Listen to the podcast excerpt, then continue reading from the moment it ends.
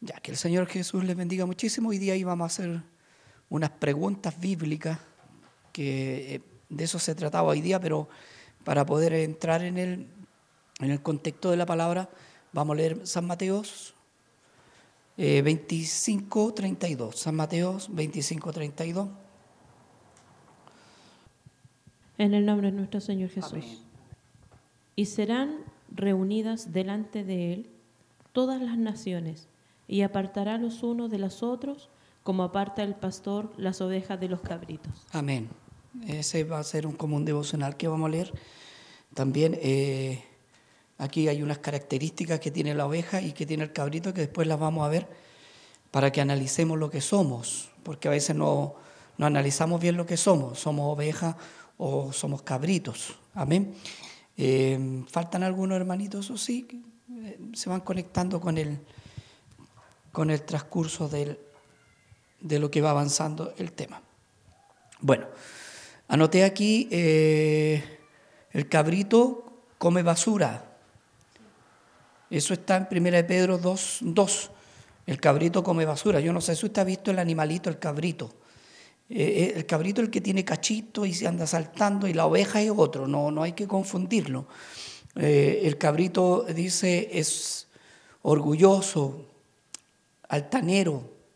No sé si ha visto el animalito usted el cabrito, pero el cabrito generalmente come basura, cualquier cosa. El cabrito le come papeles sucios, le come tarro, cualquier cosa. Si el cabrito todo se lo echa a la boca, y a los hocico y come todo. Es orgulloso. Eh, altanero. Siempre usted va a ver un cabrito orgulloso y altanero, la oveja es humilde.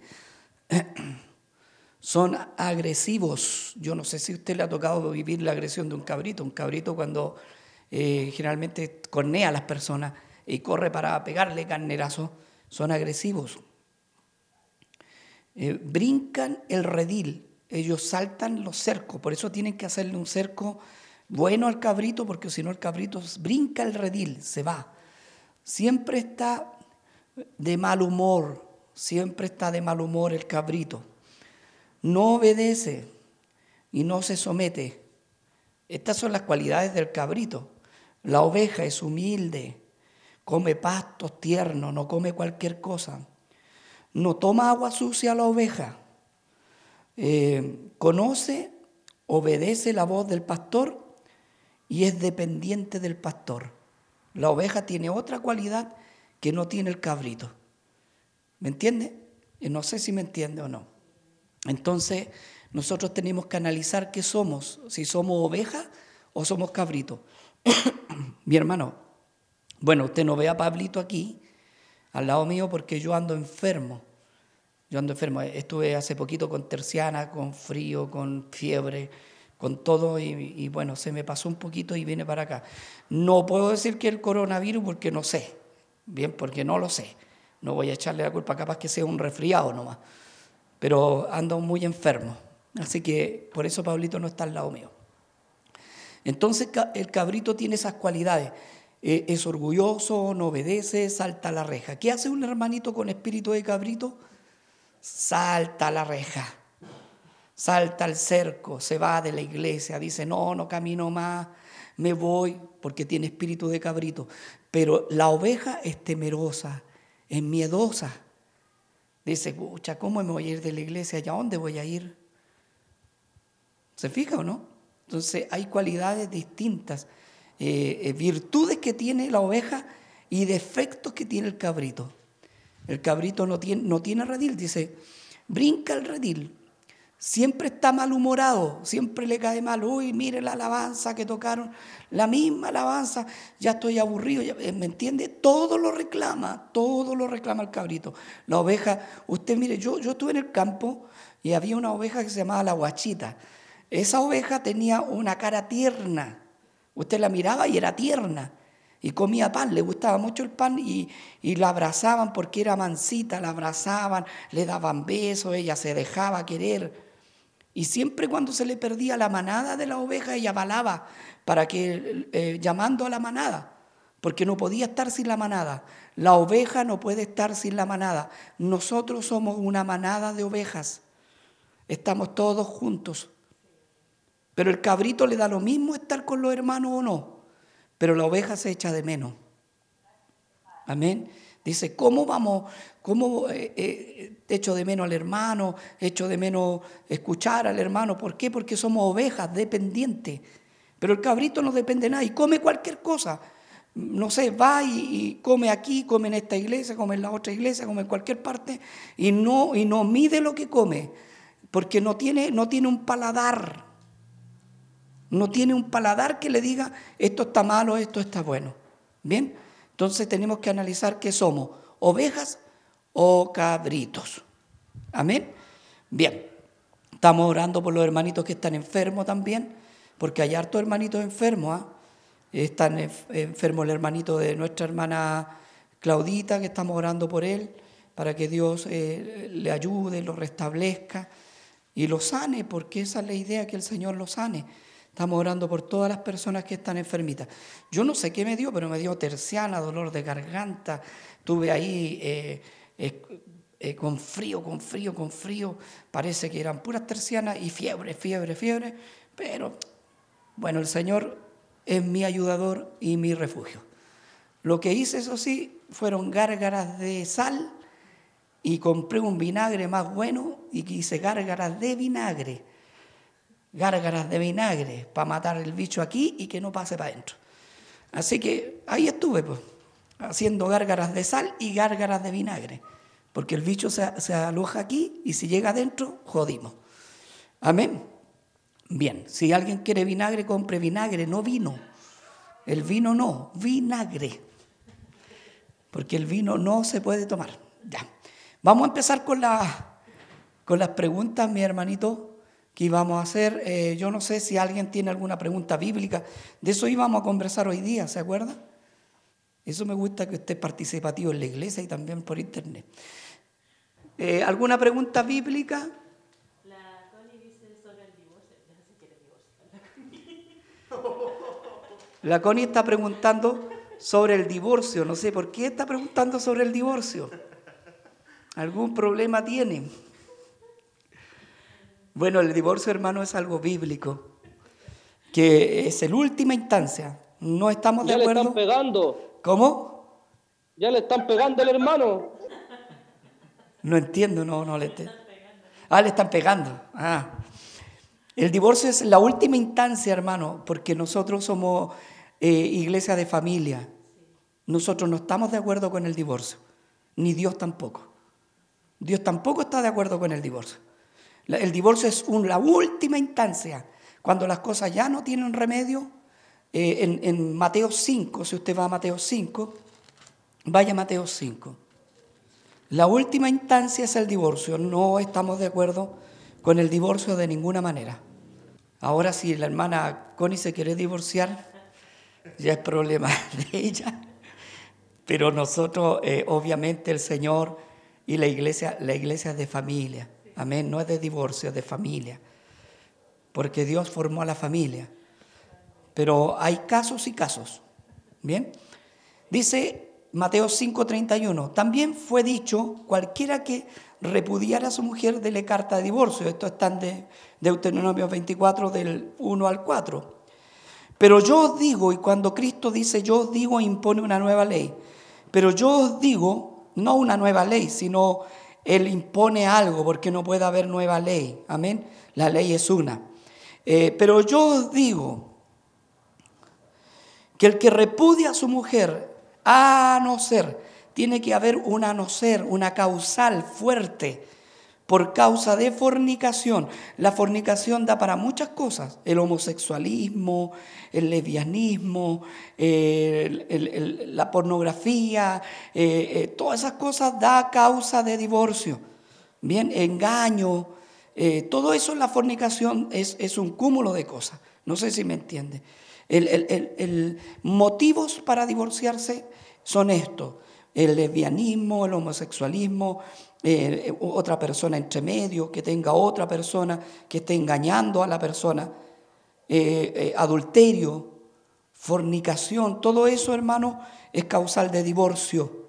Amén. Yo, aunque yo creo en mí, en mí, A ver, si me preguntan a mí, una mujer golpeada y tratada mal, yo creo que tiene las mismas garantías de divorciarse que una mujer eh, que, que, haya pasado esta cosa del lesbianismo, homosexualismo, que, que, el, que el marido sea un homosexual o que la mujer en este caso sea una lesbiana, tiene que separarse porque no le queda otra, porque tienen otros gustos que no están escritos, que no son bíblicos. Bien, que engañe que haya una tercera persona, que esto no se arregle. Esas son causales, causales válidas para el divorcio. Pero yo, yo estoy, no sé, a mi opinión muy personal, si a una mujer la tratan mal y la siguen tratando mal y, la mujer eh, em, eh, sufre un, eh, a ver, sufre un maltrato psicológico o físico, tiene todo el derecho a divorciarse y apartarse de ese animal, de esa persona bruta, de esa persona que no le da una buena vida.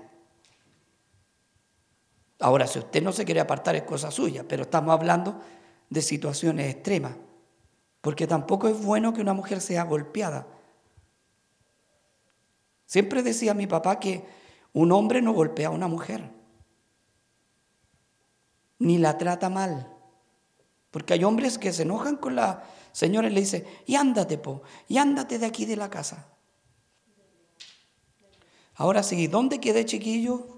Porque se les cortó o no. ¿Dónde quedé más o menos para ir? Eh, ándate de la casa, escuché yo. Ya, perfecto. que hay hombres que echan a la mujer de la casa, le dicen, y ándate de la casa. Le van a pegar de nuevo, hermano. Y te vas. ¿Cómo? No entiendo nada, no, no escuché. Ah, le van a pegar de nuevo. Eh, hay hombres que echan a la mujer de la casa, le dicen, y ándate. No, hermano, si usted se casó no va a echarla. Si se casó es para solucionar su problema como matrimonio. Porque ¿qué piensan los niños cuando usted echa a su señora o hace el tongo que se va? Porque hay hombres y mujeres, ¿ah? hombres y mujeres, que hacen el bolsito, como que se van, y los niños sufren. Los niños sufren. Ahora si usted se quiere ir, váyase, pero no haga el tongo porque, o no haga el, amague con que se va porque los niños sufren. Parece que quedaron todos congelados o no, o no. Sí, están todos congelados. Ya. Ese es sobre el divorcio. El divorcio es bíblico pero en casos extremos, no siempre, en casos extremos. ¿Hay algo que nos pasó de nuevo? ¿De nuevo con el Internet? Entonces, eh, cuando hablamos, hermano, yo, no los veo, pero ustedes me ven, cuando hablamos de, matrimonio, hablamos de, a ver, de un compromiso, hermano, de, un compromiso no que va a durar un rato, sino que para toda la vida. Esa es la idea, que para toda la vida, no por un rato, porque los niños son los que sufren. Es como cuando dice, me voy a la casa de mi mamá y son los niños que sufren. Eso le, le decía adelante, no sé si me está escuchando. El, el divorcio no es algo que Dios esté de acuerdo, pero es algo que Dios dejó por la dureza del hombre, por la dureza del corazón del hombre, porque el hombre escoge, dice, lo que Dios une no lo separa el hombre, pero lo que Dios no une, cuando usted escoge por la suya, cuando no era su costilla. Amén. Amén. Que el Señor les bendiga muchísimo. Bien, ¿alguna otra pregunta bíblica? Porque no sé si quedó claro lo del divorcio. ¿Quedó claro lo del divorcio? Sí, amén. ¿Alguna otra pregunta bíblica? ¿Qué dice? Sobre el aborto. Bueno, el aborto, hermano, no es algo que Dios avale o que Dios le guste, porque dice seis cosas, eh, aborrece Jehová y una séptima abomina su alma, las, las manos derramadoras de sangre inocente. Dios no está de acuerdo con el aborto, en ningún caso, ni por violación ni por nada, porque Dios está de acuerdo con la vida. Mire, yo le pongo un ejemplo. Lamentablemente en el peor de los casos, una niña es violada, porque en el peor de los casos, y esa niña quedó embarazada y, abortó, y no sabe a lo mejor que esa persona que abortó, ese niño, esa niña que abortó, iba a ser un gran personaje, como ha pasado muchas veces, un gran personaje en la vida cotidiana y en lo espiritual. Y eso ha pasado muchas veces. Le privamos a las personas que sean, que, Dios las ocupe o que sean un personaje importante. Mire lo que dice referente al aborto. Si alguien se perdió la, la, comunicación, avisen a mi teléfono, avisen al teléfono de la hermana Elsa. Seis cosas aborrece Jehová y una séptima abomina su alma. Los ojos altivos, la lengua mentirosa, las manos derramadoras de sangre inocente. Aquí habla de los abortos. Lo que yo le decía adelante. A veces em, la niña abortó, abortó, y no sabe qué abortó. A lo mejor abortó una gran persona. Un hombre que iba a ser utilizado por Dios, una mujer que iba a ser utilizada por Dios, alguien que iba a marcar a la sociedad y lo abortó. Nosotros no tenemos el derecho a quitarle la vida a nadie, a nadie, porque el único que puede quitarnos la vida o que nos puede decir hasta aquí llegaste es Dios. Y el, y el aborto es un asesinato, es, es matar un ser vivo que está dentro, que ya está gestado, que hermanos, si las guaguitas sienten todo cuando usted les habla, cuando usted eh, no sé, eh, conversa con ellos. Eh, dice la palabra de Dios, mi embrión vieron tus ojos, mi embrión vieron tus ojos. Quiere decir que cuando somos un embrión también Dios, Dios nos escucha, eso quiere decir que está vivo. Amén. Entonces, eso es, el aborto es un homicidio, no está Dios de acuerdo con el aborto. Ya pasamos por el aborto, pasamos por él, eh, porque hay gente que dice, no, es que, ¿cómo yo voy a tener un hijo de una violación? Hermano, es un ser vivo, es un ser vivo. No tiene la culpa de estar ahí. Esa criatura no tiene la culpa, no se puede defender. Y no se puede defender. Ahora, si se pudiera defender, es otra cosa, pero no se puede defender. Bien, esas feministas locas que dicen que hay que abortar son gente enferma, gente que odia a todo el mundo, gente que se odia a sí mismo, que se mira al espejo y se odian, que andan con los pelos parados de colores porque no están conformes como Dios los creó, ni como Dios lo hizo. Pero Dios creó a la humanidad para que vivan. Los niños los ama Dios. Dice, dejad los niños venir a mí y no se los impidáis. Los, niños Dios los ama. Entonces, ¿cómo Dios va a estar de acuerdo de cometer un homicidio, hermano? Si Dios ama a la humanidad llama a los niños lo único puro que hay en este planeta. Amén. Bien. ¿Sí? La hermana Xiomara dice que pregunta si nosotros los cristianos podemos donar órganos, donar eh, Claro, cuando uno eh, deja en el carnet donador de órganos, en el peor de los casos usted muere por alguna razón y su corazón, su riñón, sus córneas la sacan. Sí, sí podemos, sí podemos. Todo lo que está en la vida, hermano. Porque ese cuerpo que usted tiene, ese cuerpo no, no, se, no resucita. Es el cuerpo interior el que resucita. El exterior se pudre, se lo comen los gusanos. Es el cuerpo interior. Por eso dice que se siembra en corrupción y resucita en incorrupción. Ahora se siembra corruptible. Uno va a la tierra corruptible, se pudre este cuerpo que no le sirve a nadie. Y si mi cuerpo va a servir para alguien, para darle vida a un niño, a una persona, qué bueno, pues hermano. Qué bueno. Los eh, testigos de Jehová dicen que no se puede donar sangre y esa es una mentira. Si hay una vida, hermano, la vida vale más que todas las cosas. Lo que usted no puede es comer sangre, comer prietas, porque eso Dios lo prohíbe. El comer prietas y el comer sangre, Dios lo prohíbe. Bien, pero donar sangre es vida, hermano. Si hay alguien que está enfermo y tiene su misma sangre, puede donarla para que viva porque Dios está de acuerdo con, su vida, con la vida. Dice que dio su sangre por nosotros. ¿Quién la dio? Dios. O sea, no Dios, el Cordero de Dios. El Cordero de Dios dio su sangre por nosotros. El Cordero de Dios, la parte humana. Dio su sangre. Entonces, si Él dio su sangre, el Cordero de Dios por nosotros, nosotros también podemos dar vida a otra persona. ¿Bien? Eh, la hermana Margarita, la hermana Margarita dice que bueno es la información que se está dando.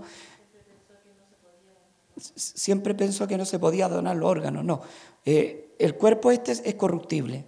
Este cuerpo se lo comen los gusanos. Este cuerpo no, no resucita, sino el cuerpo interior el que resucita. Se siembra en corrupción y se resucita en incorrupción transformado. Dice Pablo que seremos transformados. Este cuerpo, si es que viniera hoy día el Señor, y gloria a Dios, ojalá que venga pronto.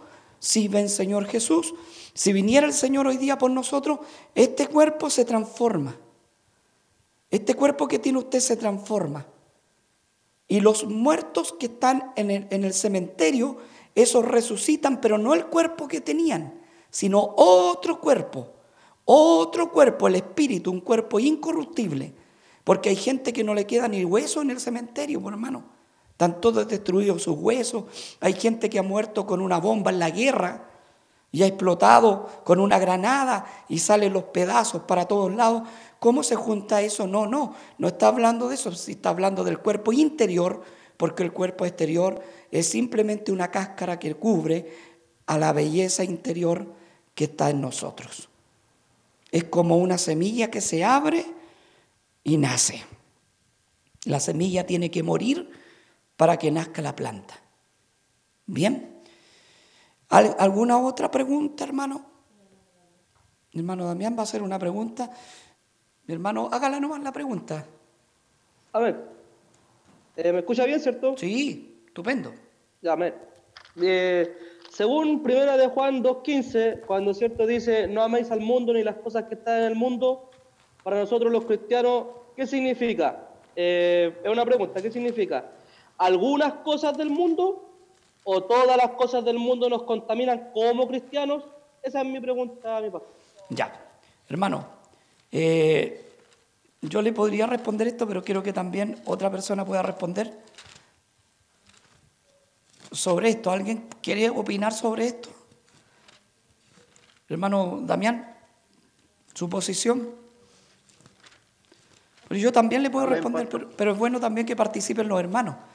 Pues estoy participando yo no. amén. Yo quiero, yo quiero responderle al hermano. Amén. No importa, ¿se, se escucha bien hermano Sergio? ¿Se escucha? Sí, se escucha. Ya.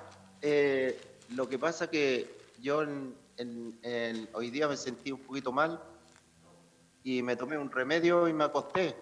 Ya, éramos dos, yo también. Estuve con terciana, escalofrío. Así es que por eso no, me ven porque me van a ver en la cama. Sí, sí, yo también tuve, tuve toda la tarde en cama, hermanito.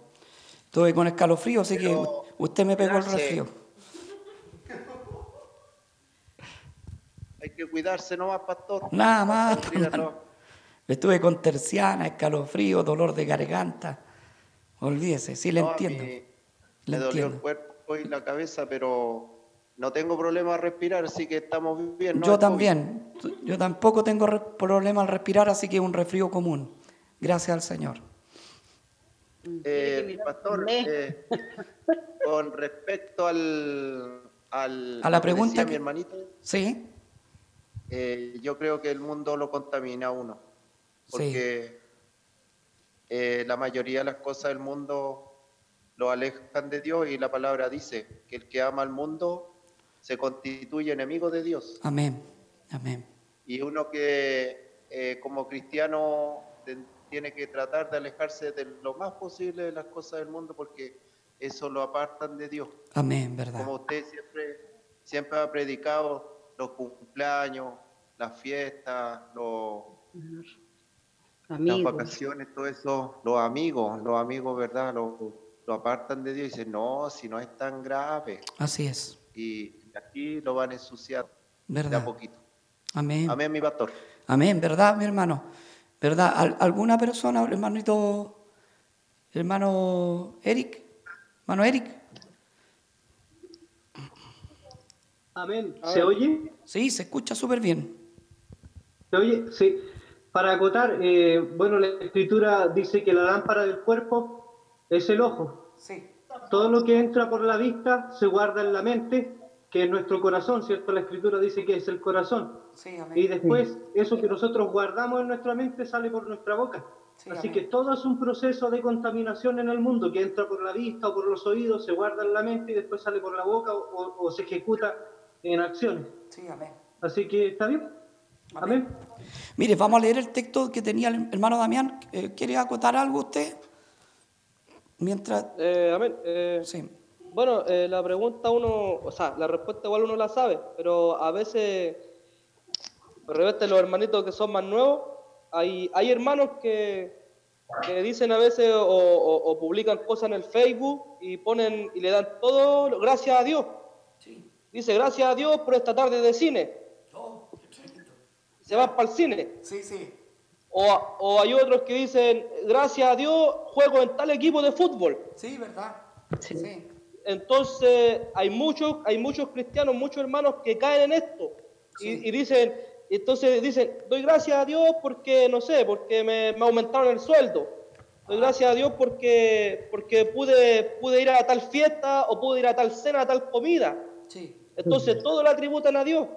Por eso decía que no améis al mundo ni las cosas que están en el mundo. Porque el que ama al mundo, el amor del Padre no está en él. O el último ejemplo que se ve mucho. Por ejemplo, yo tengo dos hermanos, ¿cierto? Mis hermanos carnales, que tocan en el coro. Amén. Si ellos, y si ellos le estuvieran cantando al mundo, es mi responsabilidad decirle que eso no está bien. Amén. Y como, y como siervo del Señor o como hijo de Dios tampoco estoy bien si yo los felicito y les digo que cantan bien cuando cantan para el mundo. ¿Verdad? Amén. Amén. Amén, verdad. Pero leamos el texto que nos dio el hermanito. Dice en, en 1 de Juan 2.15, dice, no améis el mundo, al mundo, ni las cosas que están en el mundo. Si alguno ama al mundo, el amor del Padre no está en él. Porque todo lo que hay en el mundo, los deseos de la carne, ¿usted entiende lo que es eso? Los deseos de los ojos, cuando uno dice, uy, me gusta, porque hay gente que, que desea lo de otro. A ver, le explico, me gustaría, me gustaría tener el auto del hermano. Me gustaría, la hermana dice, me gustaría tener la- el, el traje de la hermana. ¿Me entiende? Hay gente que envidia a otra persona y eso es malo, hermano. Uno tiene que conformarse con lo que Dios le ha dado. sea muy pequeño, porque a lo mejor usted si le da algo grande, el Señor se va a apartar. Hay gente que no puede tener riquezas porque se aparta de Dios. Dice que no se puede servir a Dios y a las riquezas. Entonces Dios muchas veces a nosotros no nos da lo que le da a un hermano que sí puede, porque el hermano está, eh, no se va a apartar, el hermano no lo va a dejar, pero nosotros a lo mejor lo vamos a dejar. ¿Y qué vamos a hacer? Nos vamos a ir con harto dinero a vacaciones, nos vamos a, a comprar una casa en la playa. Hay gente que dice, hoy me gustaría tener una casa en la playa y Dios no se la da. Y dice, ¿y por qué se la diste al hermano tanto y no me la diste a mí? Es porque usted a lo mejor no es un buen administrador. Mire, yo, yo he, dicho tantas veces, Señor, ¿por qué no, no me bendices como yo quisiera que me bendijera? Espiritualmente y económicamente. Porque a veces reclamamos las dos cosas y hay que ser honesto en eso. Espiritualmente y, y humanamente. Y, y Dios no me bendice de ninguna de las dos formas porque a lo mejor mi corazón se va a engrosar. Mi corazón va a dejar a Dios. Y después voy a decir, no es esta, como dijo un rey, la Babilonia que yo construí con mis manos. Entonces Dios nos, también no nos da todo, los deseos de los ojos, la vanagloria de la vida, que no, que no provienen del Padre, sino del mundo. Todo eso que viene del mundo, hermano, el mundo pasa y sus deseos, pero lo de Dios permanece para siempre. El mundo pasa y sus deseos, pero lo de Dios permanece para... Hermano, nosotros podemos ser pobres, pero con Cristo somos ricos. Aleluya. Podemos vestir mal, pero con Cristo nosotros lo tenemos todo. Hay gente que viste bien y es infeliz, porque siempre está pensando que me van a robar la plata, que, que la herencia, ¿Qué hago con esta plata? Que mirando en menos, que no puede ser una zapatilla barata, tiene que ser de marca. ¿Sabe? Yo estoy tan contento con el Señor y mi familia también, que con todo lo que me da Dios, yo le agradezco. Le agradezco por el arrocito blanco, sin huevitos, sin nada, porque Él quiso hoy día que comiera así. ¿Usted está aquí? Le agradezco por, por la sopita de fideo, esa sopita Maggi, que se hace porque Dios quiso que comiera sopita Maggi. Le agradezco por el pancito que no, tiene, no tengo que echarle adentro, pero Dios también lo quiso así. Uno tiene que agradecer por todo. No, no puede ser mal agradecido por todo. Hay que agradecer todo. Hay gente que dice, ay, yo no como si no es jamón. Una hermana un día íbamos a ir a, los paseos, a los paseos, al porque en realidad, hermano, antiguamente nosotros pertenecíamos a una misión que se llamaba Rey David. Y en esa misión se hacían paseos para los bautismos. Entonces, yo no estaba muy de acuerdo, pero como ahí mandaba el obispo, no mandaba yo, como mandaba el pastor, no mandaba yo. Uno a veces tiene que someterse y fui al paseo, pero de malas ganas, hermano. Y una hermanita que estábamos diciendo, ya, ¿quién lleva tal cosa? Y todos se ponían. Y, y una hermana dijo, no, si no es jamón acaramelado, yo no como.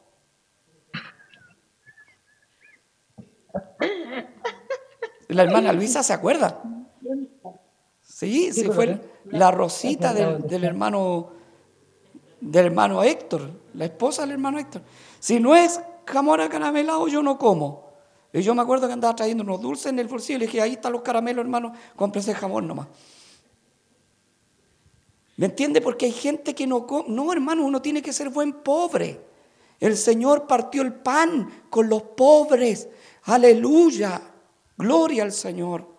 Porque el Señor, el Cordero de Dios, esa parte humana, esa parte humana era sencilla como paloma. Y comió con los pobres.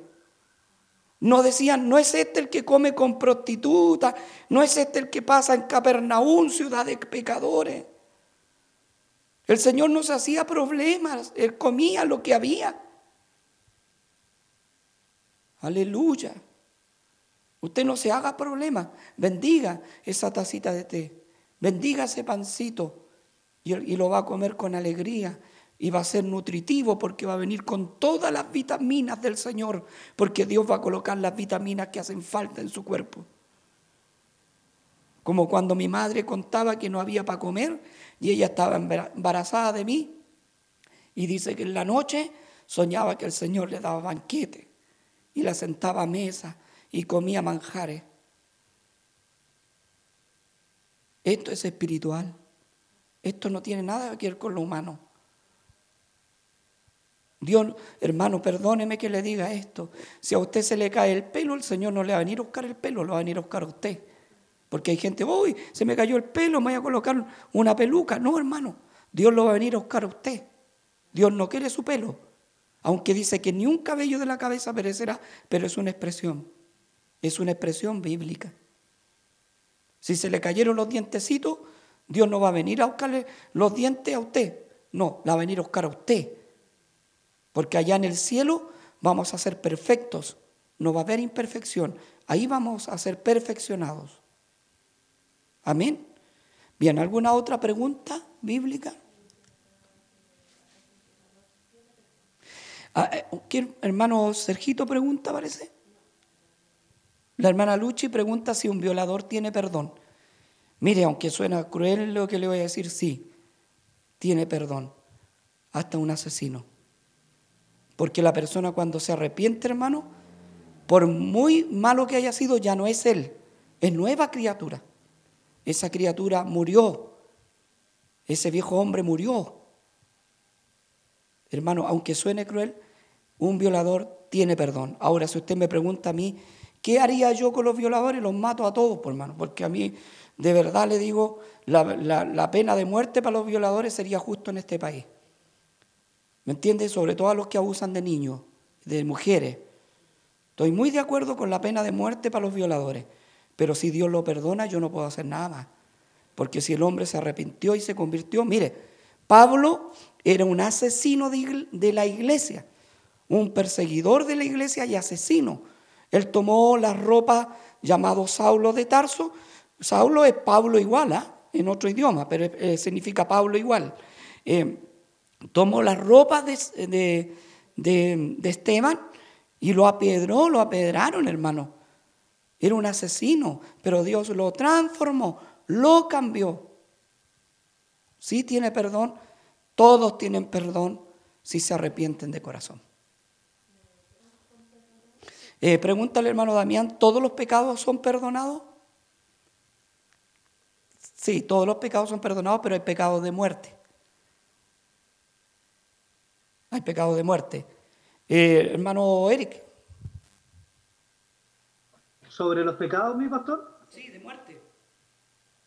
De muerte. Sí, eh, Sí, bueno, eh, aquí tendría que contestarle un poco a la hermana Luisa. Es verdad lo que dice mi pastor, eh, un violador si es que se arrepiente es perdonado por el Señor, pero eh, la realidad nos muestra que la mayoría de esas personas nunca cambia.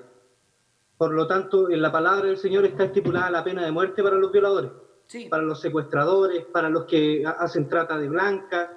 Todas esas personas tienen pena de muerte. El adulterio también es de muerte eh, desobedecer a los padres hasta que, hasta que llegara un punto en que el, hijo se va a perder, también es de muerte, pena de muerte.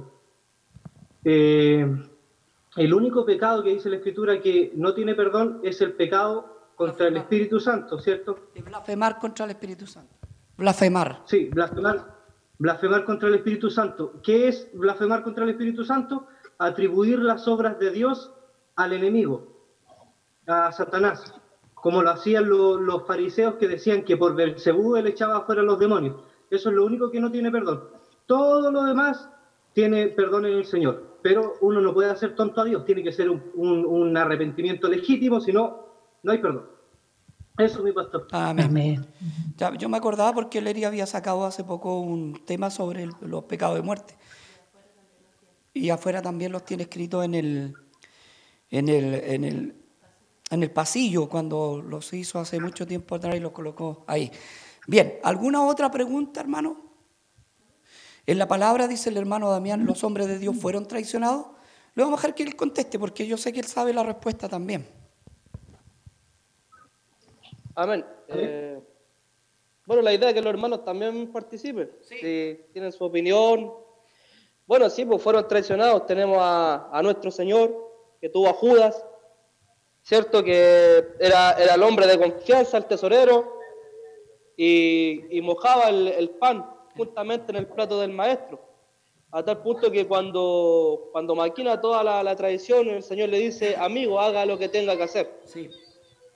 También hay una, hay una expresión de, del apóstol Pablo que dice, Demas más desamparado amando más este mundo de los hombres que andaban con, los líderes ciertos de, la escritura.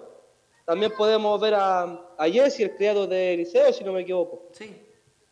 Cuando va el general, ¿cierto? Nada más, el general de ejército, y pasa esto que le dice, eh, sumérgete en el Jordán siete veces, y, le, y, el, y, después el hombre general le, le, ofrece, ¿cierto? Una ofrenda a Eliseo, eh, que llevaba unos burros cargados con, con, con, con plata, me imagino yo, con ropa, buena ropa, póngale de marca, eh, y le dijo, no, yo no acepto nada de eso porque soy siervo del Señor y Dios me bendice a mí. Y Jesse corrió a través de, atrás de Naamán y le dijo, déjemelo a mí nomás y los cambios pilitas y los arreglamos. Cosa que Naamán se lo entregó y es también parte de que traicionó al, hombre del Señor, al hombre de Dios. Bendición. Amén. Pablo dice, guardado de los perros, guardado de los malos obreros, guardado los mutiladores del cuerpo, y refiriéndose a los que lo traicionaban. Pablo también dice, eh, yo he estado en peligro de naufragio, he tenido problemas de eh, peligro de muerte, pero no hay peor que los falsos hermanos. Pablo se refiere también a los falsos hermanos. Sí, escucho. Pastor. Te escucho. Eh, buenas tardes. Buenas tardes. Una pregunta. Por ser cuando Saúl trató muchas veces de matar a David y después él fue fue muerto. ¿Qué pasó con él? ¿Qué pasó? ¿Con Saúl? Eh, eh, el Señor en algún momento lo desechó para ser rey de, de Israel, pero ¿qué pasó en realidad con él? Sí, se perdió, ¿no? Sí. sí, se perdió, porque había sido desechado. Ya había sido desechado. No, acuérdese que eh, Saúl invoca a la, bruja de, Endor eh, para poder eh, hablar con Samuel, porque Samuel era un personaje importantísimo. Estamos hablando de un juez, profeta y sacerdote y temido por los reyes, y temido por Saúl, y temido por muchos reyes. Era un, hombre de Dios que yo creo que es nazareo de nacimiento, con el pelo largo, su barba larga, imagíneselo. Era nazareo de nacimiento, su pelo largo y su barba larga, y sus ojos, yo creo que usted, a, mí, a usted, una mirada de ese hombre nos haría pedazo. Eh, sí, ese hombre dice que la bruja de Endor... Eh, eh, fue para que hablara eh, Samuel, sabiendo que Samuel no podía ser invocado por una bruja, sabiendo que el diablo mismo le contestó a Saúl, sabiendo que el diablo mismo le contestó, porque no puede el diablo sacar a un hombre de Dios y decirle habla, porque solo Dios tiene el poder, nadie más, ni un brujo puede hacer eh, hechicería, ni, ni mapumba, ni nada por el estilo. Eric, ¿iba a decir algo? Eh, sí, solo una, una acotación, eh, que había un espíritu que atormentaba a Saúl. La palabra nos enseña que los hijos de Dios no podemos ser atormentados por espíritu, así que si era atormentado es porque el espíritu de Dios ya no estaba con él. Eso. Claro, había sido desechado. Ahora, no quiere decir que usted no tenga depresión, que no sienta tristeza, no, no, no. Estamos hablando de espíritu, de un espíritu que lo poseía él. Tanto que trató de matar a David con una lanza, un espíritu de homicidio, de, violencia, ¿me entienden? No de, depresión, porque todos tenemos a lo mejor una cuota de depresivo, somos de repente, nos ponemos tristes, pero no, no deseamos matar a alguien, que era un espíritu totalmente diabólico. ¿Hay otra pregunta? A ver, vamos a leerla. ¿Hay otra? Sí, la, hermana va a leer la pregunta. Sí, eh, la hermana Margarita pregunta, mi pastor, un adolescente cristiano que se suicida, ¿tiene perdón de Dios? Lo que pasa es que cuando yo iba en la otra iglesia pasó y siempre me quedó esa duda en mí. Eh, no, ninguna persona que se quita la vida tiene perdón de Dios, lamentablemente, porque el autor de la vida es Dios. No, no puede tener perdón de Dios. Porque la vida, hermano, la vida es algo importantísimo. Una persona que se ahorcó no puede ir a otra parte más que al lugar de tormento. Yo no le puedo decir infierno, ¿ah?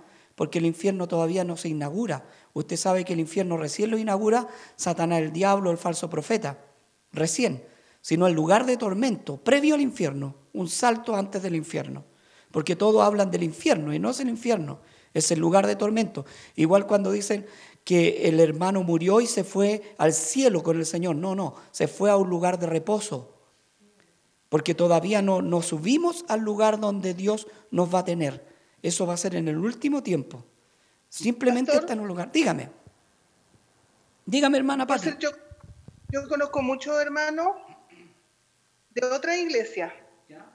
Y ellos enseñan por ser cosas que, que yo sé que no son así, por ser eh, lo mismo del, del infierno. ¿Ya? Que ellos, súper tajante con ese tema, que ellos sí existe. Por eh, también por ser, que enseñan como falsa doctrina, como por ser, ¿qué pasa con esa, con toda esa gente que les dice a los hermanos que omite, o sea, les no, no les explican y les dicen que no hay que comprar, que las ventas o que la pastora, todo eso. ¿Qué pasa con esas personas que saben y no lo hacen? Y lo, lo siguen haciendo y, y, a muchos hermanos a muchos hermanos se mueren en ese eh, creyendo todas esas cosas. O yo conozco por ser hermanos que creen mucho en, en, hechos paranormales o cosas así y son hermanos. ¿Qué pasa con ellos? ¿Qué pasa con ellos realmente? Ya, mire, cuando si la persona no se arrepiente y sigue cometiendo no errores, pecados delante de Dios. A sabiendas dice, hay del que sabe hacer lo bueno y no lo hace. Cuando dice hay, hay un castigo. Cuando dice hay es porque hay un castigo, hay una condenación. Ahora es muy distinto que la persona, porque no sabemos de repente, la persona en el último momento, en el último etapa de su vida, que ha caminado todos los días en, eh, en el Señor, pero nunca quiso dejar, no sé, las ventas, nunca quiso dejar de decirle pastor a la señora del pastor, pero en el último momento Dios tiene el poder para llevársela si se arrepiente, porque en un minuto usted puede pedir perdón, en un segundo usted puede pedir perdón. Hay pecados de muerte que no son perdonados, el adulterio, la fornicación, el blasfemar contra el Espíritu, pero todos los demás pecados dice que son perdonados, incluso el adulterio si usted se arrepiente, incluso la fornicación si usted se arrepiente, es perdonado. Entonces, hay, bueno, si él no se arrepintiera y llegara así a Dios, yo creo que Dios le diría, no, pues yo te prediqué la verdad, es como el, rico, el Lázaro y rico, el rico y Lázaro, perdón, cuando le dice el, Lázaro, anda, perdón, el rico le dice, anda y predícale a mi gente, predícale a los que dejé abajo, porque estaban los dos. Entonces le dice, no, tú tuviste tu oportunidad. Tú estuviste ahí, ¿por qué no lo hiciste cuando estuviste ahí? Entonces, lo importante es que mientras tengamos vida, nosotros podamos hacer la voluntad de Dios y no la voluntad de nosotros. ¿Hay otra pregunta? La hermana Luisa dice, eh, ¿cuántas veces puede salir el hombre del Evangelio y regresar a sus caminos? Puede salir muchas veces el hombre del Evangelio y regresar a sus caminos, pero el problema es que usted retrocede, usted no avanza. ¿Me entiende? Usted va a ser siempre el mismo mediocre o la misma persona. Costumbre. Claro, perdón hermano, le escuchamos. Se le hace costumbre. Se le hace entrar, entrar y volver. Claro, se le hace costumbre y se vuelve burla también. Y dice que no hay más sangre para el que juega con las cosas del Señor. Dice, no hay más remisión de pecado. Entonces hay que tener cuidado también porque Dios se cansa. Y Dios a usted lo puede desechar. Hay gente desechada que no ha podido entrar porque ya ha jugado mucho con Dios. Él es fuerte y celoso y visita la maldad, dice, de los hombres. ¿Alguna otra pregunta? Hermana Mari. Ahora, ahora hermana Mari, háblenos. Sí, súper bien.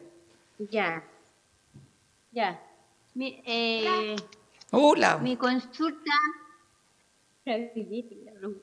mi consulta es eh, ejemplo, este, a una persona que, que, haya sido cristiana pero nueva en el Evangelio y se haya hecho eh, aborto y después se alejó de los caminos de Dios y después volvió, ¿está perdonada igual? Sí, si la persona se arrepiente de corazón. Hermana, si la gente se arrepiente de corazón y hay un verdadero arrepentimiento en ella, Dios la perdona. Dios la perdona. Dios nos ha perdonado muchas cosas que a lo mejor nosotros eh, no hubiésemos perdonado a los demás, pero Dios nos ha perdonado. Pero sí, jugar con la sangre de Cristo es el problema.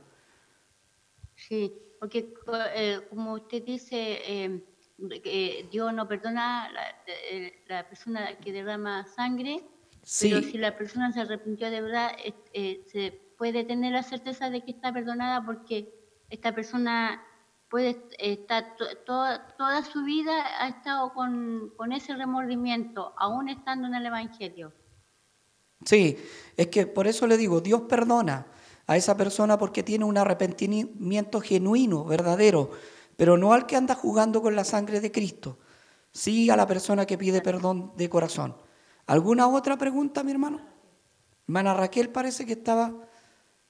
Bendiciones, mi pastor. Amén. Mire, tengo dos preguntas. Amén. ¿Puede haber bendición sin antes pasar un proceso o prueba, como le decimos nosotros, dentro del Evangelio? Y la segunda es una persona que peca o, o se va, lo que sea, después de pedirle perdón al Señor, tiene que pedirle perdón al, al pastor o a la iglesia según lo que haya hecho. ¿Debiera hacerlo? Eh, sí, debiera hacerlo, hermana debiera hacerlo porque si una persona ha sido cambiada, dice, si tú tienes algo con tu hermano, acércate en el altar y pídele perdón a Dios para que tu ofrenda sea recibida y luego da tu ofrenda. Entonces lo lógico de las personas que se van es poder pedir perdón. Mira, hay una hermanita que aquí en la iglesia me decía siempre, que no está acá, pero me decía siempre, pastor, perdóneme porque yo le he fallado, porque yo he, hablado a usted, pero nunca me dijo qué. Entonces, ¿qué le iba a perdonar yo si nunca me dijo qué? Porque si usted me dice, perdóneme a mí y por todos mis compañeros, no es la idea. Usted tiene que pedir perdón y decir, Padre, al Señor, si en este caso al Señor, Padre, pequé en esto. Mi hermano, yo hablé de usted. Mi hermano, hice esto mal. Para que el hermano sepa por qué le está perdonando. Y para que el hermano también, para que Dios también sepa por qué le está perdonando. Porque hay gente muy pilla que dice, Señor, perdóname a mí y a todos mis compañeros. No, no, no, no. Dios le encanta que le confiesen los pecados.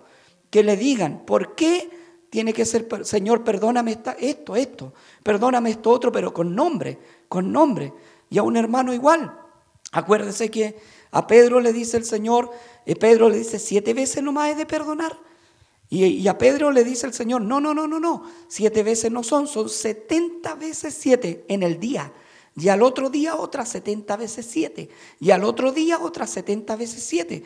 Pero para, para que lo perdone Dios o el hermano, usted tiene que pedir perdón, tiene que decir qué hizo. Porque el hermano, ¿de qué lo va a perdonar si no sabe lo que hizo? La otra pregunta, ¿cuál era, hermana? La primera pregunta. Puede, eh, puede haber bendición sin antes pasar por un proceso o una prueba eh, dentro del Evangelio. Una em, bendición del Señor. Bueno, nosotros eh, de hecho, sabemos que estamos bendecidos del momento que respiramos, pero una bendición espiritual. O alguna bendición. No, no puede haber bendición sin haber prueba antes, porque dice que el obrero es probado. Es probado. Mire, Dios, eh, eh, hay un párrafo bíblico que dice que Dios dio un talento y uno lo enterró y no lo multiplicó. Ese que no trabajó su talento no puede tener bendición. Ahora, Dios mismo nos muestra a través del Cordero de Dios que después de la prueba, después de ser tentado el Cordero de Dios, Él tuvo bendición, venció la tentación. Dice el libro de Santiago, mire lo que dice el libro de Santiago, más o menos grafica lo que usted está diciendo. Vamos a Santiago.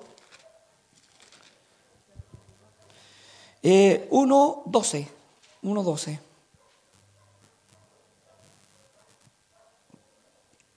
Santiago 1.12. Miren lo que usted está diciendo, lo grafica el libro de Santiago. Dice así, en el nombre poderoso del Señor Jesús. Bienaventurado el varón que soporta la tentación, la prueba en este caso. Porque cuando haya resistido la prueba, recibirá la corona de la vida. Antes no. Antes no. Tiene que haber una prueba antes de una bendición. Recibirá la corona de la vida que Dios ha prometido a los que le aman. Cuando alguno es tentado, no diga que es tentado de parte de Dios, pues Dios, Dios no puede ser tentado por el mal ni él tienta a nadie. Porque hay algunos hermanitos que dicen, hoy el Señor me tentó. No, Dios no tienta a nadie. El diablo es el que tienta. Pero cuando soporta la prueba es bendecido. No puede haber bendición sin prueba. Es imposible. Es como sembrar, eh, eh, como esperar cosechar un, campo sin haberlo sembrado. Tiene que sembrarse primero el campo para que poder cosecharlo. No puede haber bendición sin prueba, es imposible. ¿Alguna otra pregunta o alguien que quiera acotar sobre este mismo tema? Pastor. Sí. Mire, yo, en el ambiente que yo trabajo, ¿Ya? Eh, nosotros vamos a comprar lugares donde... Hermano. Se le cortó. Nosotros... ¿Me escucha? Ahora sí. ya. En el lugar, los lugares que nosotros eh, vamos a comprar, eh, hay hermanos, son, son como, son hermanos, hermanos dicen ellos. pero nosotros nos empezamos a dar cuenta de que ellos trabajan eh, con el sistema de robar camiones. Ah, chuta. Y los, y los nosotros, los dijeron a nosotros que eso era lo como que ellos hacían. Independientemente de eso, ellos son cristianos, ayudan a la gente que va a comprar ahí. Y bueno, nosotros cuando lo enteramos que ellos hacían eso, no le compramos más porque no sabíamos que ellos hacían eso. Pero yo quiero saber, porque nosotros pasamos por ahí, nosotros vimos cosas, entonces, de hecho muchas veces vimos que llegaba la PDI, por ahí hemos sabido de que ellos de repente mandan a robar camión o compran camiones robados. A lo que voy yo es que por ser ellos tienen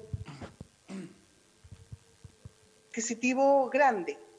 Poder adquisitivo grande. ¿Qué pasa con esa gente que, que está bendecidos que ellos dicen y que si usted los ve mundanamente, claro, varias distribuidoras, pero eh, eh, hablan del Señor y todo el mundo los conoce así. Pero en el fondo yo quiero saber si ellos Dios, yo sé que Dios no prueba nada de esas cosas malas, pero... No. Y de repente uno dice, tanto tiempo trabajando, tanto sudor, tanto trabajo y, avanzamos muy poco. Pero yo a veces pienso, y también ellos ensucian mucho el, tema de, Dios, lo manosean demasiado.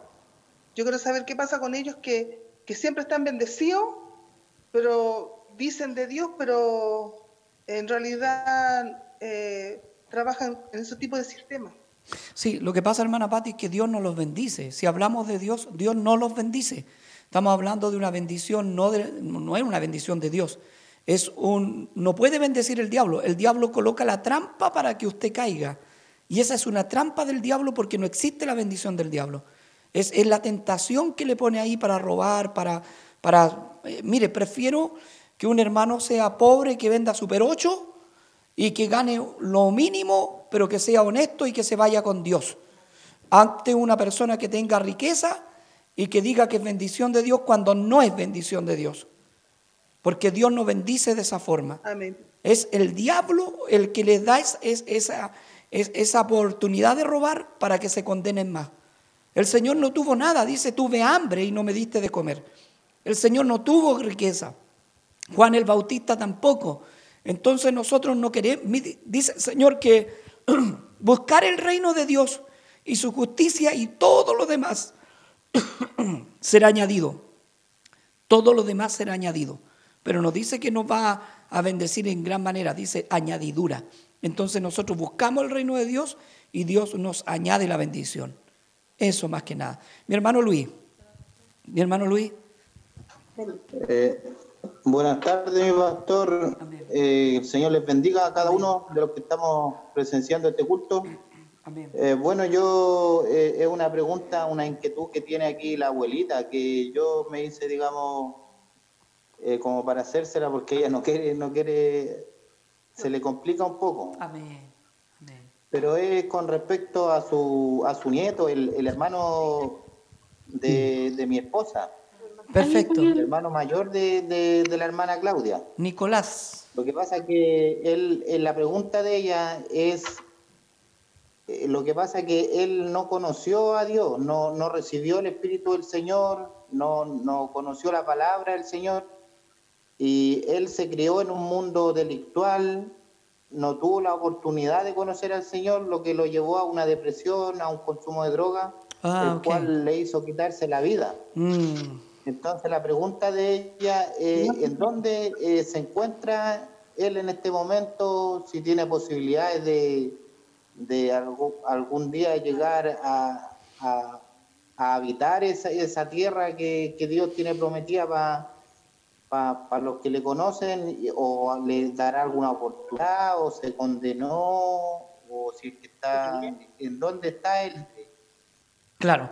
Mire, hermano, la pregunta es bien complicada, es complicadísima, delante la respondimos, delante lo dijimos. Todo el que se quita la vida eh, no puede ir a un buen lugar porque la vida la da Dios. Eh, la vida es de Dios. Eh, hay cosas que, que en la soberanía de Dios están. Yo no le podría dar una respuesta a la hermana decirle, sí, está allá en el infierno. No, no, e, eso es una, una respuesta que vamos a recibir arriba, en los cielos, cuando lleguemos, cuando una vez lleguemos. Pero dice la Biblia que nadie puede quitarse la vida. La vida la dio Dios. Entonces es un, es un problema complicado y, y a veces duele pensar que un familiar de uno se quitó la vida y que no sabemos si se va, lo vamos a encontrar arriba o no. Eh, hermano, lo más probable cuando una persona se quita la vida es que esa persona vaya a un lugar de tormento. ¿Por qué? Porque la vida la da Dios, la vida es de Dios. Eso es lo más probable. Amén, mi pastor. Gracias. Amén. Porque mire, cualquiera... Sí, lo que pasa es que cualquiera le puede decir, no, sabe que en el último momento, sí, puede ser en el último momento, yo no lo sé, pero cuando alguien se quita la vida no hay último momento. Porque la vida eh, atenta con su vida. Mire, si alguien cruzó una calle y lo atropellaron y tuvo dos segundos porque la persona no, no se quiso matar, la atropellaron, que es distinto. No se fijó al cruzar la calle, pero él no buscó la muerte, no buscó su muerte. Entonces, al, atropellarla tuvo dos segundos de arrepentimiento. Claro, se puede salvar con esos dos segundos, con esos tres segundos, que pudo arrepentirse, convertirse. Por ser nosotros eh, teníamos, yo tuve, em, bueno, mi, hijo en este caso, tuvo un tío, el Ezequiel, que lo atropellaron, porque él, era un cabro que no era malo, hermano, era un cabro bien trabajador, pero tenía sus vicios y su vida, y cruzó mal una calle, cruzó por delante de, una micro y un taxi lo, lo atropelló. Si él en el último momento pidió a Dios, es distinta la situación de alguien que lo atropellaron a alguien que se quitó la vida. Entonces es complicado porque la vida la da Dios. Pero esa respuesta la vamos a saber un día allá cuando lleguemos ante la presencia del Señor. La hermana Margarita pregunta algo, pero con el micrófono. Dice la hermana Margarita, sí, y lo más triste que hay algunos hermanos que le dan esperanza a la familia cuando lo están velando en una iglesia cristiana. Sí, porque mi hermana Margarita pasó lo mismo. Ella también se le murió un hermano. Entonces eh, ella sabe más o menos lo que está pasando. Es muy triste, muy lamentable que alguien muera, hermano, que alguien se mate, se quite la vida. Es algo muy triste, muy triste, pero es la ley de Dios es una. Y a veces nosotros queremos cambiar el sistema que tiene Dios y no lo creamos nosotros este sistema, lo creó Dios. Y al crearlo Dios ya no es de nosotros. ¿Alguna otra pregunta, hermano? Porque vamos a estar como cerrando también el tema o los temas. El hermano Damián dice, hay inmadurez espiritual dentro de la iglesia, mucha. Pero la gente inmadura, hermano, por eso yo le leí los cabritos y las ovejas. Porque la gente inmadura espiritualmente comete errores, se va por tontera. Imagínese una gente, eh, usted ve a un niño en la feria porque usted no le compró un helado o porque no le compró una, un, algodón de azúcar. O, o, se tira al suelo porque el niño le hace la pataleta, le da la pataleta, se tira al suelo. Así hay hermanos. Hay hermanos en la iglesia que no tienen una madurez espiritual y les da la pataleta cuando el Señor no le concede las cosas o el pastor no le concede las cosas o el pastor no lo apoya o la palabra estuvo muy dura, le da la pataleta. Hay gente muy inmadura y esa gente inmadura hace tastabillar a los demás. Porque esa gente inmadura no es que sea inmadura sola, sino que quiere involucrar a los demás nuevos, a los inmaduros, y llevarlos eh, al, al, camino de Balaán, al camino del error, como dice la palabra de Dios, el camino de Balaán. Amén. Porque aquí se han ido muchas personas de la iglesia por tonteras, hermano. No las vamos a nombrar porque Dios sabe cuáles, pero se han ido por tonteras. De repente uno dice, pero ¿por qué se fue por esta tontera? Y muchas veces por la palabra, muchas veces porque se enojaron con el hermano y cosas así. La inmadurez, hermano, no nos deja surgir y no nos deja avanzar en el camino del Señor y destruye el cuerpo de Cristo y destruye su, su integridad como cristiano. Dos preguntas más y vamos a acabar porque estuvo bueno este, este programa. Estuvo bueno, así que lo vamos a hacer los domingos así ya, para que usted anote sus preguntas el día domingo. Dos preguntas más, si no las hay, terminamos. Mi pastor. Ahí. Eh, bueno, pues, eh, le, voy a hacer otra pregunta. ¿Ya? Según, según Génesis 18, del 1 al 3, ¿cierto? La, la, voy a leer. Dice que Abraham se dice que Abraham se le apareció Jehová. ¿Ya? Cuando él estaba en su tienda, ¿cierto? Porque se la, dice la, la, palabra que era un día de calor. Sí. Bueno, dice, se le apareció Jehová. Y dice que Abraham alzó sus ojos y miró y vio tres varones. Sí. Y corrió y se postró frente a ellos. Sí. ¿Cierto? Sí. Y en, el, y en el versículo 3 dice, Abraham dice, Señor, si he hallado gracia en tus, en tus ojos, te ruego que no pase de tu siervo. Entonces la pregunta es, bueno, yo, yo le sé la respuesta, pero es para los hermanitos, si, si quieren preguntar también. Dice, ¿eran ángeles porque los ángeles no reciben adoración? ¿O era Dios mismo manifestándose de esa forma? ¿O hace alusión a una Trinidad? Esa es la pregunta.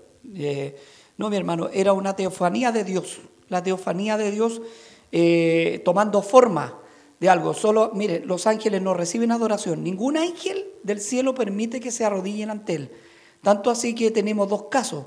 Eh, parece en el libro de Apocalipsis que le dice que no se arrodille delante de él. Y, y, me parece en otro libro que está también, parece que Josué. En Josué también, a Josué también le dice que no se arrodille un ángel delante de él. Porque ni un ángel recibe adoración, ninguno. Ningún ángel recibe adoración. Un ángel es un enviado, un enviado con un mensaje. Es un enviado con un mensaje. Eh, el arcángel, si no me equivoco, el arcángel es el que pelea, eh, el querubín es el que canta, el que alaba, y el ángel es el enviado. Entonces era Dios mismo en una teofanía porque Dios se, mostró en muchas cosas, como decía el audio del hermano Eric, eh, que lo escuché, se mostró en teofanía, en, el maná, eh, eh, se mostró de muchas formas. Entonces estamos hablando de Dios mismo, porque no recibe adoración un ángel. Y no hay Trinidad, porque ahí no está hablando de Trinidad, está hablando simplemente de una situación que pasó, y que hubo, porque si hubiera una Trinidad diría, esta es la Trinidad Santa, y no dice así. Sí, hay una pregunta más. Amén. La hermana Connie dice, ¿de qué manera se debe honrar a los padres? Como dice la palabra de Dios, honra a tu padre y a tu madre para que tus días te sean alargados. Honrar, hermano, es respetar, es poder em, eh, obedecer, obedecer también a los padres en todo sentido no faltarle el respeto, no contestarle, no ser contestadores, porque eso es deshonrar al padre. Imagínense que antes los hijos a los padres le decían usted, usted mamita, usted papito. Entonces, el, el honrar al padre, hoy día vivimos en un sistema moderno que es totalmente antibíblico antibíblico totalmente. Es un sistema, perdóneme que le llame, moderno, antibíblico y satánico y diabólico. Porque el, sistema bíblico es el sistema de Dios. Y en el sistema de Dios dice que hay que honrar a los ancianos como a padres, que hay que honrar a, los padres. Eh, ahora que es muy distinto si su, su, papá o su mamá es una persona que lo quiere hacer, que quiere que haga usted cosas malas, usted no lo va a hacer, porque usted conoce la verdad. Usted le va a decir, no papito, no mamita, porque yo no voy a ir a tomar contigo, ni bailar contigo, ni te voy a decir que esto está bueno cuando está malo. Pero, pero honrarlo significa, cuando dice honra a tu padre, habla generalmente, no siempre, pero generalmente habla de la iglesia, hermano. Porque la ley fue dada a la iglesia, fue dada a un pueblo de Israel, no fue dada al mundo, porque el mundo no tiene ley. Esto fue dada, la Biblia fue escrita para Israel, el pueblo santo, la nación santa. Entonces, las leyes son para nosotros, no para el mundo. Eh, también, pues, si el papá es una, es una persona que usted está viendo que no está haciendo cosas bien, usted no lo puede honrar. Pero estamos hablando de personas cristianas eh, que están dentro del cuerpo de Cristo, no los que están afuera. La última pregunta era esa, ¿no hay más preguntas? ¿O queda una? Que el Señor Jesús les bendiga, fue muy buena la, las intervenciones, eh, fue buenísimo todo lo que se hizo. Hermano, tiene una semana entera para anotar sus preguntas bíblicas.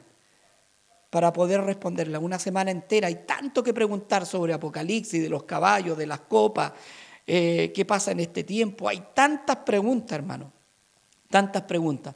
Pero si hay preguntas que no podemos responder porque no las hemos estudiado, las vamos a dejar para el otro domingo. Cosas de no responder tonteras. Uno tiene que responder cosas coherentes. Amén. Vamos a orar al Señor. Eh, yo voy a orar por usted. Usted va a orar por mí también en su casa puesto que este resfriado anda re fuerte.